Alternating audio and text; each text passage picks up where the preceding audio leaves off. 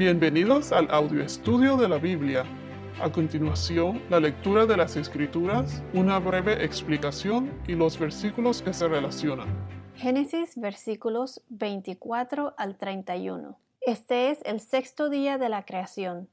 Primero voy a comenzar con leerles eh, los versículos 24 y 25, una breve explicación y luego continuaremos con la creación del hombre con los versículos 26 en adelante. Génesis capítulo 1 versículos 24 y 25. Dijo Dios, produzca la tierra vivientes según sus especies, animales del campo, reptiles y fieras. Y así fue. Dijo Dios, las distintas clases de animales salvajes según su especie, los animales del campo según sus especies, y todos los reptiles de la tierra según sus especies. Y vio Dios que todo esto era bueno.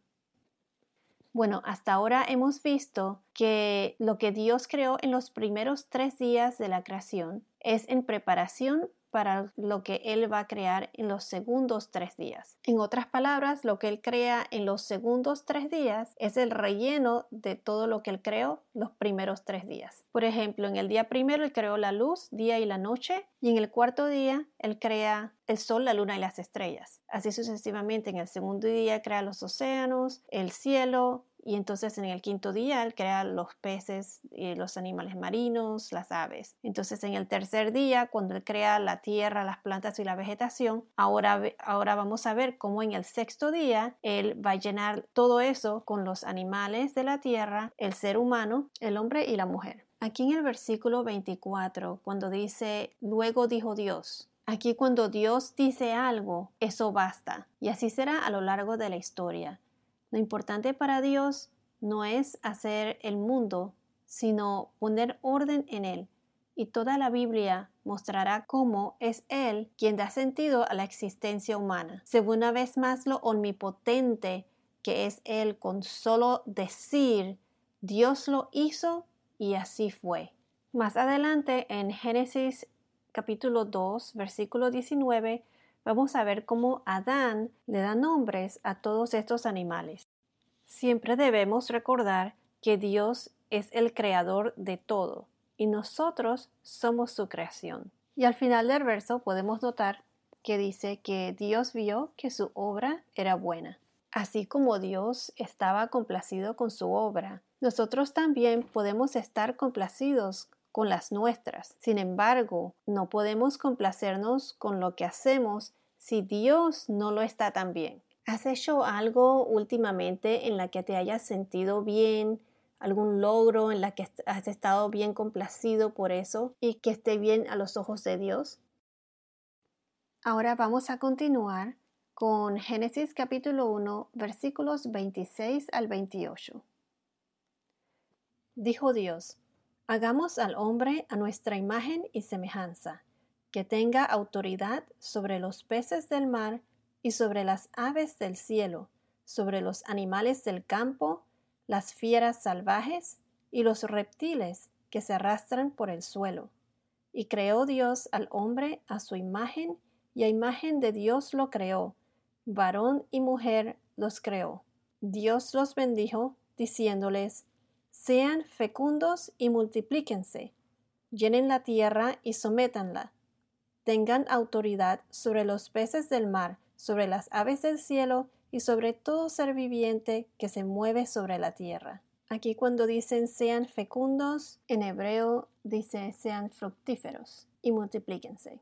Ahora una breve explicación. Bueno, ahora en el versículo 26 en donde dice, hagamos al hombre a nuestra imagen y semejanza. Estas palabras dicen tanto que voy a tener que dividir este podcast en primera parte y segunda parte y así completar el sexto día. Cuando dice hagamos, hagamos se refiere a la Trinidad, a la Trinidad que Dios es tres en uno, al Padre, al Hijo y al Espíritu Santo, o el Espíritu de Dios. Ahora vamos a Job 33, 4.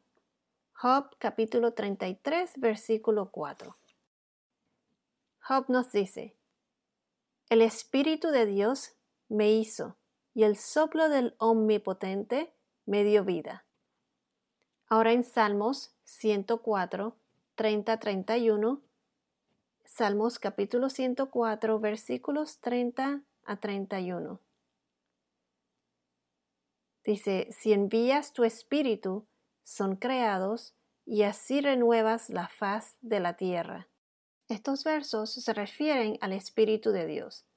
Ahora, en Colosenses capítulo 1, versículo, versículos 15 al 16.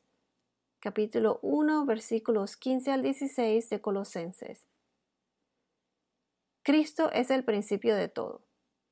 Él es la imagen del Dios invisible y es el primogénito de toda la creación, porque en Él fueron creadas todas las cosas en el cielo y en la tierra, el universo visible y el invisible, tronos, gobiernos, autoridades, poderes. Todo fue creado por medio de Él y para Él. En este verso nos explican cómo Cristo es el principio de todo. Él es la imagen de Dios invisible. Cristo fue entre nosotros imagen del Padre y de su misericordia, y sus acciones nos revelan la manera de pensar y de actuar de Dios. Ya antes de ser hombre, el Hijo de Dios existía en Dios como la eterna e invisible imagen de Dios eterno e invisible, la irradiación de la gloria del Padre, la expresión la palabra de Dios. Por su naturaleza humana, Cristo es judío de Galilea, descendiente de David, pero su persona se arraiga en Dios y por eso su presencia entre nosotros como el modelo y el primogénito, no solo de los hombres, sino de todo lo creado. Bueno, aquí ya tenemos claro que cuando Dios dice hagamos, se refiere a la Trinidad, al Padre, al Hijo y al Espíritu Santo. Ahora la pregunta es, ¿Cómo es que somos hechos a la imagen de Dios? Para mí esta pregunta es bien fascinante. Por ejemplo, hipotéticamente, digamos que si le tuvieses que describir a alguien que viene de otro planeta, a un marciano, lo que sea, que nunca ha conocido nadie del planeta Tierra, ¿cómo tú le describirías al ser humano?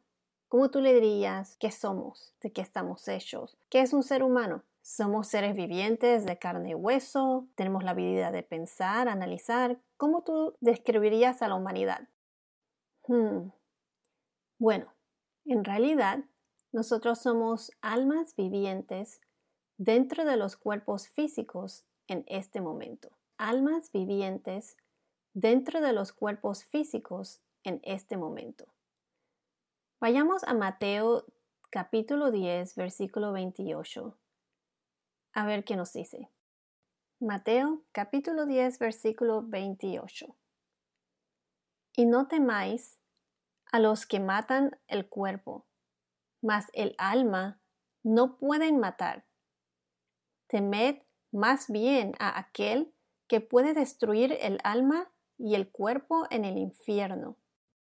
Ahora en Mateo capítulo 16, versículo 26. Mateo 16, versículo 26. Porque, ¿qué aprovechará al hombre si ganare todo el mundo y perdiere su alma? ¿O qué recompensa dará el hombre por su alma? En algunas traducciones dicen vida en vez de alma. La traducción proviene de la palabra griega que se pronuncia psico o psique, que significa alma, así como psicología, que es el estudio del el conocimiento del alma, de la vida. Bueno, veremos esto con más detalle más adelante. Pero regresando al tema, somos un alma viviente, no un cuerpo. Nuestra alma sigue viviendo sin el cuerpo. Veamos Apocalipsis o Revelación capítulo 6 versículo 9. Apocalipsis 6 versículo 9. Cuando abrió el quinto sello, vio bajo el altar las almas de los que habían sido muertos por causa de la palabra de Dios y por el testimonio que tenían. Esto es cuando Juan explica que vio las almas de los mártires que habían muerto cuando abrió el quinto sello. ¿Cómo fuimos creados? O sea, si vamos a Génesis eh, capítulo 1, versículo 26, cuando mencionamos, eh, entonces dijo Dios, hagamos al hombre a nuestra imagen conforme a nuestra semejanza. O sea que cuando Dios nos hizo a su semejanza, ¿significa eso que nos hizo como si fuéramos pequeños dioses? No, definitivamente no. Entonces, ¿de qué manera somos nosotros a su imagen y semejanza? Si vamos a Mateo 28, versículo 19, Mateo capítulo 28, versículo 19, nos dice, Por tanto, id y haced discípulos a todas las naciones, bautizándolos en el nombre del Padre y el Hijo y el Espíritu Santo. Aquí nos explica que Dios es la Trinidad o tres en uno. Nosotros también. Nosotros somos una Trinidad. Vayamos a Génesis capítulo 2, versículo 7. En Génesis 2, versículo 7, nos dice, Entonces Yahvé, Dios, formó al hombre con polvo de la tierra, luego sopló en su nariz un aliento de vida, y el hombre tuvo aliento y vida. En la traducción hebrea, cuando dice y el hombre tuvo aliento y vida, la traducción hebrea dice y fue el hombre un ser viviente o un alma viviente. En inglés es and man became a living soul, un alma viviente. En este versículo pueden ver cómo nosotros somos hechos en tres partes. O sea, Dios formó al hombre con el polvo de la tierra. El polvo de la, tierra representa el cuerpo físico. Entonces dice, y sopló en su nariz aliento de vida. Dios sopló en su nariz, en la nariz del hombre, el aliento de vida, que representa el Espíritu Santo. El aliento de vida es el Espíritu Santo. Entonces el hombre se convirtió en un ser viviente o un alma viviente. Ahí está el cuerpo, el cuerpo físico, el polvo de la tierra, el soplo de su nariz, que el con el aliento de vida, que es el Espíritu Santo, y cuando el hombre se convirtió en un ser viviente o al alma viviente. El alma que es invisible, no un cuerpo físico. Ahora sí, vamos a 1 Tesalonicenses, capítulo 5, versículo 23. 1 Tesalonicenses, capítulo 5, versículo 23. Pablo, uno de los apóstoles, nos dice, Y el Dios de paz santifique en todo, para que vuestro espíritu y alma y cuerpo sea guardado entero sin represión para la venida de nuestro Señor Jesucristo. Aquí Pablo se refiere al espíritu, alma y cuerpo como todo el ser de una persona. En 1 Corintios 6, 19, 1 Corintios capítulo 6, versículo 19, nos dice, ¿no saben que su cuerpo es templo del Espíritu Santo que han recibido de Dios y que está en ustedes? Ya no se pertenecen a sí mismos Aquí podemos ver nuevamente cómo Dios se refiere a la presencia del Espíritu Santo como algo separado que está en el cuerpo. Bueno, hasta ahora hemos visto cómo Dios hizo a los animales de la tierra según su especie y cómo él vio que todo era bueno. También hemos visto cómo Dios nos hizo a su imagen y semejanza. Así como Dios es tres en uno, Padre, Hijo y Espíritu Santo, nosotros también somos tres en uno y creados así a la imagen y semejanza de Dios. Tenemos el cuerpo, el alma y el Espíritu Santo.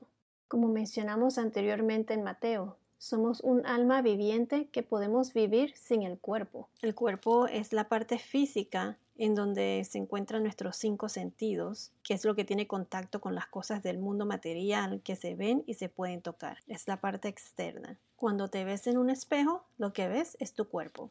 El alma es la parte invisible, es la esencia de lo que somos nosotros, que después va a residir en un cuerpo celestial. El cuerpo físico, nuestro tabernáculo o tienda de campaña, es un cuerpo temporal aquí en la tierra. El cuerpo es la parte física. Entonces está el alma y el Espíritu Santo. El alma y el Espíritu Santo es la parte invisible. El alma que proviene de la palabra psique es también en griego, es eh, también la raíz de psicología. Nuestra alma está compuesta de mente, de voluntad y, y es donde se encuentran las emociones. La mente es la parte donde está el consciente y el subconsciente. La voluntad es lo que nos permite escoger y tomar decisiones, ya sea si vamos a obedecer o desobedecer a Dios. Y las emociones, lo cual nos permite tener sentimientos como la felicidad, el dolor, la ira, la compasión y todo eso. Entonces nuestra alma está compuesta de mente, de nuestra voluntad y las emociones.